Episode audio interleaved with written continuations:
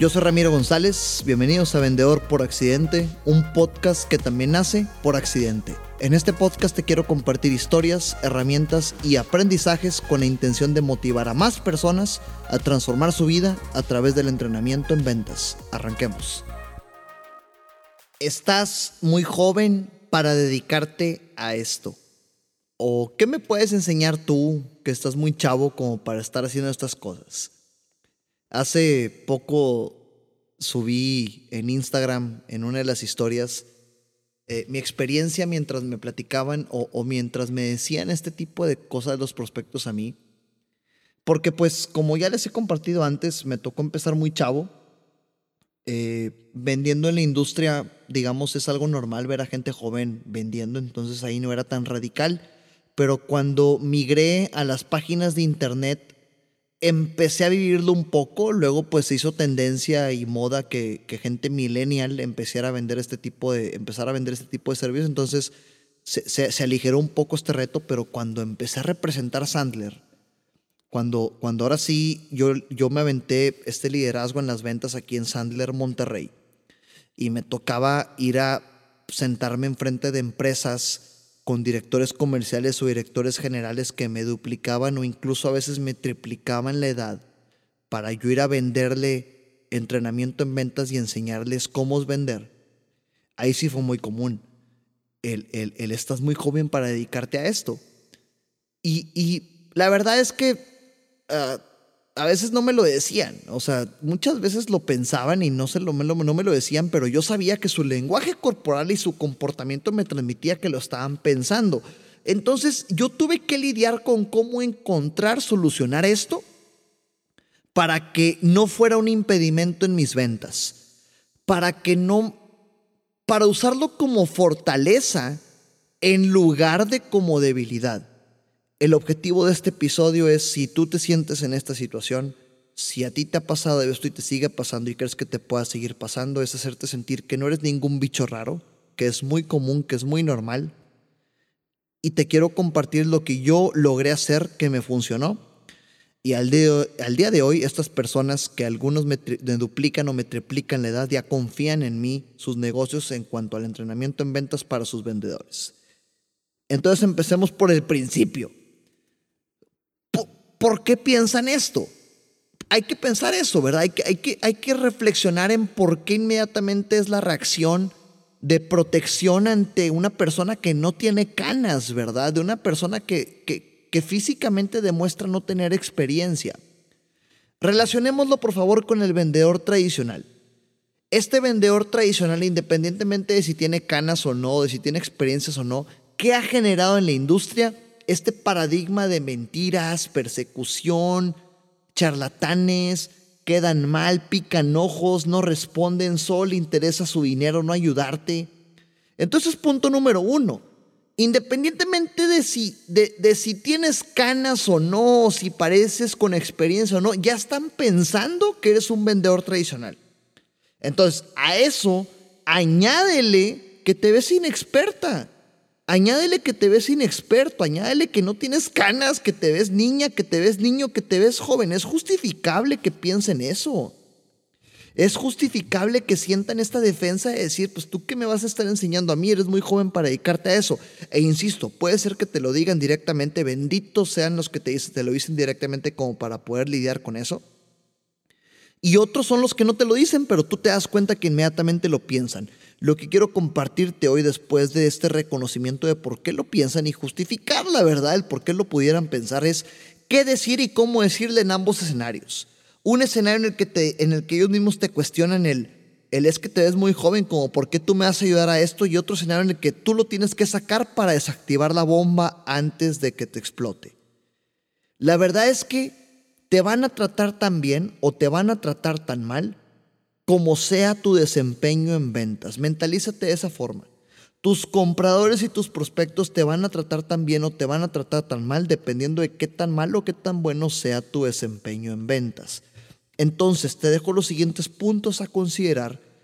Pretendo que este sea un episodio corto a menos que me ganche con uno de estos puntos que te quiero decir a considerar para lidiar con este tipo de casos. Primero, Cuida al niño adaptado. Ya debes saber a qué me refiero con niño adaptado, ese niño que todos tenemos adentro, que ya está escamada o está escamado porque ha, ha, sufrido tanto regaño que en lugar de entrar en conflicto prefiere ceder ante una mala negociación. Cuidado con tu niño adaptado. ¿Y a qué me refiero con esto? Cuando te topas con alguien considerablemente mayor, te puedes sentir intimidada o intimidado ante una postura difícil que pongan y con justa razón por las razones que te acabo de compartir ahorita y puedes ceder a una mala negociación, puedes privarte de hacer preguntas importantes.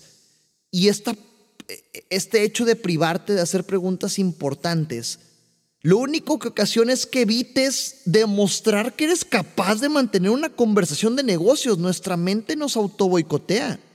Te intimidas, entonces evitas hacer preguntas y dices que sí a todo y buscas la manera de terminar la conversación en lugar de ponerte en tu rol y a ver, pero antes déjame entender por qué estamos aquí platicando. Debe haber una razón por la cual tú y yo estamos hoy conversando. Explícame cuáles son tus principales retos con este problema. Y el hecho de plantear las preguntas de esa forma le está demostrando a la, a la otra persona en ese instante que no eres como todos los demás, que tienes ya camino recorrido. Cuidado con tu niño adaptado, mentalízate. Eres independientemente financiera, eres independientemente financiero y no necesitas ese negocio. Soy independientemente financiero y no necesito este negocio.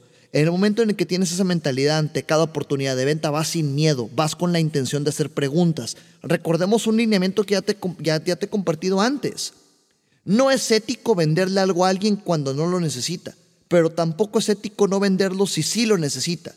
Y es tu responsabilidad hacer las preguntas correctas en el momento correcto, de la forma correcta y a las personas correctas, con la seriedad correcta si ya te diste cuenta que sí necesitan algo que tú le puedes vender, porque es tu responsabilidad y tu ética la que está ahí hablando. Cuidado con el niño adaptado, mentalízate, eres independientemente financiera, financiero y no necesitas ese negocio. Punto número dos, desactiva la bomba antes de que explote. Este punto número dos va relacionado a cuando tú tienes que desactivar la objeción antes de que aparezca. Cuando te das cuenta que alguien su lenguaje corporal está transmitiendo incomodidad porque te ve inexperta o inexperto y tú tienes que desactivar eso para quitar el mugrero mental y poder transmitir una, una conversación de negocios sin decir mentiras. Sin decir mentiras. He escuchado a otras personas en internet, otros videos que he visto, otros entrenadores que dicen, ah, es que yo soy empleado y, el dueño está en, en, en, en, Arabia, ¿verdad? El dueño está en Canadá y pues yo solo soy un empleado más. Cuando es el dueño y eso lo hacen para mentir y transmitir seguridad, no. Vendedores profesionales y honestos, sin decir mentiras. Se puede tratar este tipo de situaciones sin decir mentiras. ¿Cómo desactivar la bomba antes de que explote? Este fue el escenario que yo subí a Instagram y la gente empezó a comentar. Y es la razón por la cual este episodio está existiendo. Pensemos en qué bombas son las que hay que desactivar. Son dos puntos muy claros, son dos bombas las que hay que desactivar. Cuando tu prospecto te ve llegar, independientemente de cómo parezcas y cuál sea tu, tu, tu apariencia, ya está pensando que eres vendedor tradicional. Entonces es una bomba que hay que desactivar siempre. Si tú me estás escuchando y no tienes ese problema, esta bomba la tienes que desactivar aunque no parezcas joven. Y punto número dos, si te ves inexperta o inexperto, ya tienes otra bomba que desactivar. Así te tocó, acostúmbrate. Una manera de desactivar este tipo de bombas es, prospecto, oye, muchas gracias por invitarme. La verdad es que pretendo con esta reunión que nos conozcamos como negocios. Cualquier pregunta que tengas para eso estoy. Yo también tengo algunas inquietudes y al final, por favor, quiero que te sientas con la libertad de decirme si esto se empata con lo que estás buscando o no. Y si eso no, no pasa absolutamente nada. Ahí la dejamos. Paréntesis. Si dices esto de esa forma, número uno, tu lenguaje verbal, tonalidad y corporal, ya está transmitiendo una madurez impresionante. Así que si a pesar de esto todavía tienes que desactivar la bomba de la apariencia joven, le puedes decir, oye, muchas veces las personas con las que llego no me dicen, pero sienten que me veo muy joven como para tratar este tipo de problemas. Y la verdad es que quien me ha comprado es porque ve valor en que yo puedo aportar ideas nuevas, conceptos tecnológicos interesantes o X, Y, Z. Si es tu caso, con muchísimo gusto me encantaría platicarlo. Si no, pues al final nos damos cuenta y quiere decir que efectivamente mi apariencia no fue útil para esta ocasión. ¿Te parece? Y punto, el hecho de agarrar el toro por los cuernos hace que desactives cualquier bomba antes de que explote. Y por muchas razones. Quien tienes del otro lado va a decir, ay, con este cuate salió picudo. Dale. Ya, ya, son, ya, eres sexy. Ya eres sexy para esta conversación. Ya eres atractiva o atractivo en términos de negocio para mantener la conversación.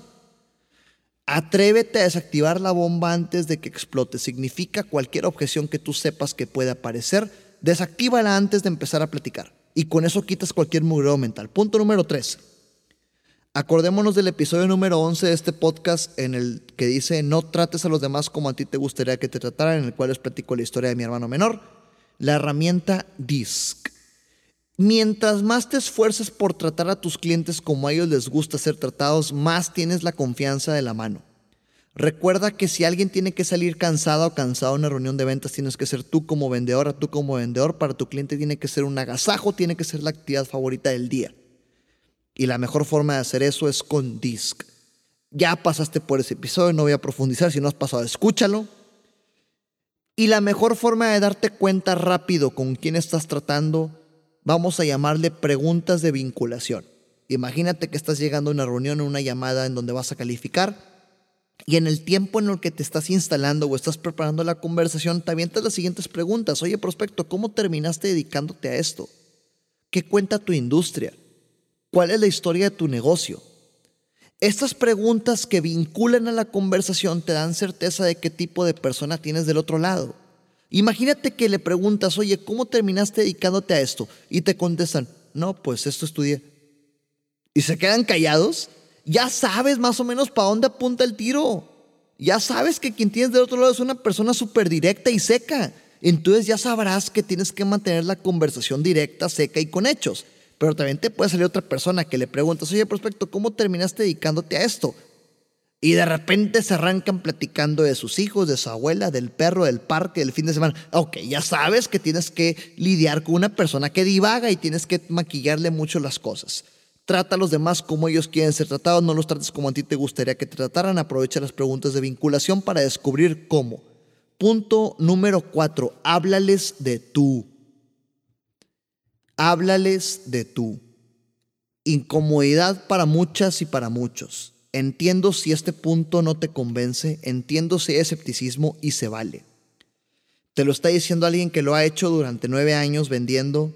Tengo 26 años al día de hoy, próximamente 27, y me ha, me ha tocado hacer negociaciones con personas de hasta 80 años. Y en tu rol de vendedora, en mi rol de vendedor, profesionales y honestos, estamos tratando un negocio, pues no hay por qué maquillar las cosas, háblales de tú. En la medida en, la que más hablas de tú, más estás transmitiendo en tu lenguaje verbal y tonalidad una comunicación entre dos personas equivalentes, entre dos personas iguales. Mientras más hables de usted, más la otra persona pudiera percibir, ay, mijita, mijito, y te tratan con lástima y con cuidadito. No te interesa eso, o alimentas tu ego o alimentas tu familia. Esto en un punto número cuatro, es libre de rechazármelo, eres libre de decirme que estoy mal, pero te lo está diciendo alguien que durante nueve años ha hecho negocios con personas que le duplican o triplican la edad y les ha hablado de tú a todos, y funciona. Punto número cinco, vístete como lo que quieres ser, no como lo que eres. Vístete como lo que quieres ser, no como lo que eres. Más allá de técnicas de venta, más allá de comportamientos, más allá de actitudes, es, oye, pues ¿a qué aspiras llegar? ¿Cómo se viste esa persona a la que aspiras llegar? ¿Qué tipo de vida tiene? Mientras más te sientas y mientras más vivas ese tipo de, de, de vida, en la medida de tus posibilidades, no estoy diciendo que alucines y que te gastes millones como alguien millonario, no. Estoy hablando de envístete como esa persona que tú aspiras a ser y más lo vas a lograr. Vístete como lo que quieres ser, son cinco puntos. Cuidado con el niño adaptado, mentalízate que eres independientemente financiera, financiero y no necesitas ese negocio. Desactiva la bomba antes de que explote, antes de que llegue el mugrero mental a la mente de tu prospecto y se bloquee, ya no pueda tener una conversación de negocios contigo. Cuida el disc y las preguntas de vinculación para tratar a ellos como ellos quieren ser tratados, no como a ti te gustaría que te trataran. Háblales de tú y vístete como lo que quieres ser. Entonces, ya teniendo toda esta, e, e, estos cinco elementos, te dejo con una reflexión, con una pregunta que será el título para un podcast siguiente. No lo voy a contestar, pensaba contestarlo la verdad, pero lo voy a dejar hasta aquí. ¿En qué recae la ventaja competitiva? ¿En el producto o en el vendedor? ¿En qué recae tu ventaja competitiva? ¿En qué recae la ventaja competitiva? ¿En el producto o en el vendedor? Si quieres contestarme antes de que salga el siguiente episodio, escríbeme en mis redes sociales, comenta en qué recae la ventaja competitiva en el producto o en el vendedor. Que salga el debate. Nos vemos después. Recuerda que nada de lo que escuchaste aquí sirve de algo si no lo ejecutas. Gracias por escucharme, comparte para llegar y motivar a más personas y sígueme en redes sociales como Ramiro Sandler, en Facebook, Instagram y YouTube y Ramiro González Ayala en LinkedIn.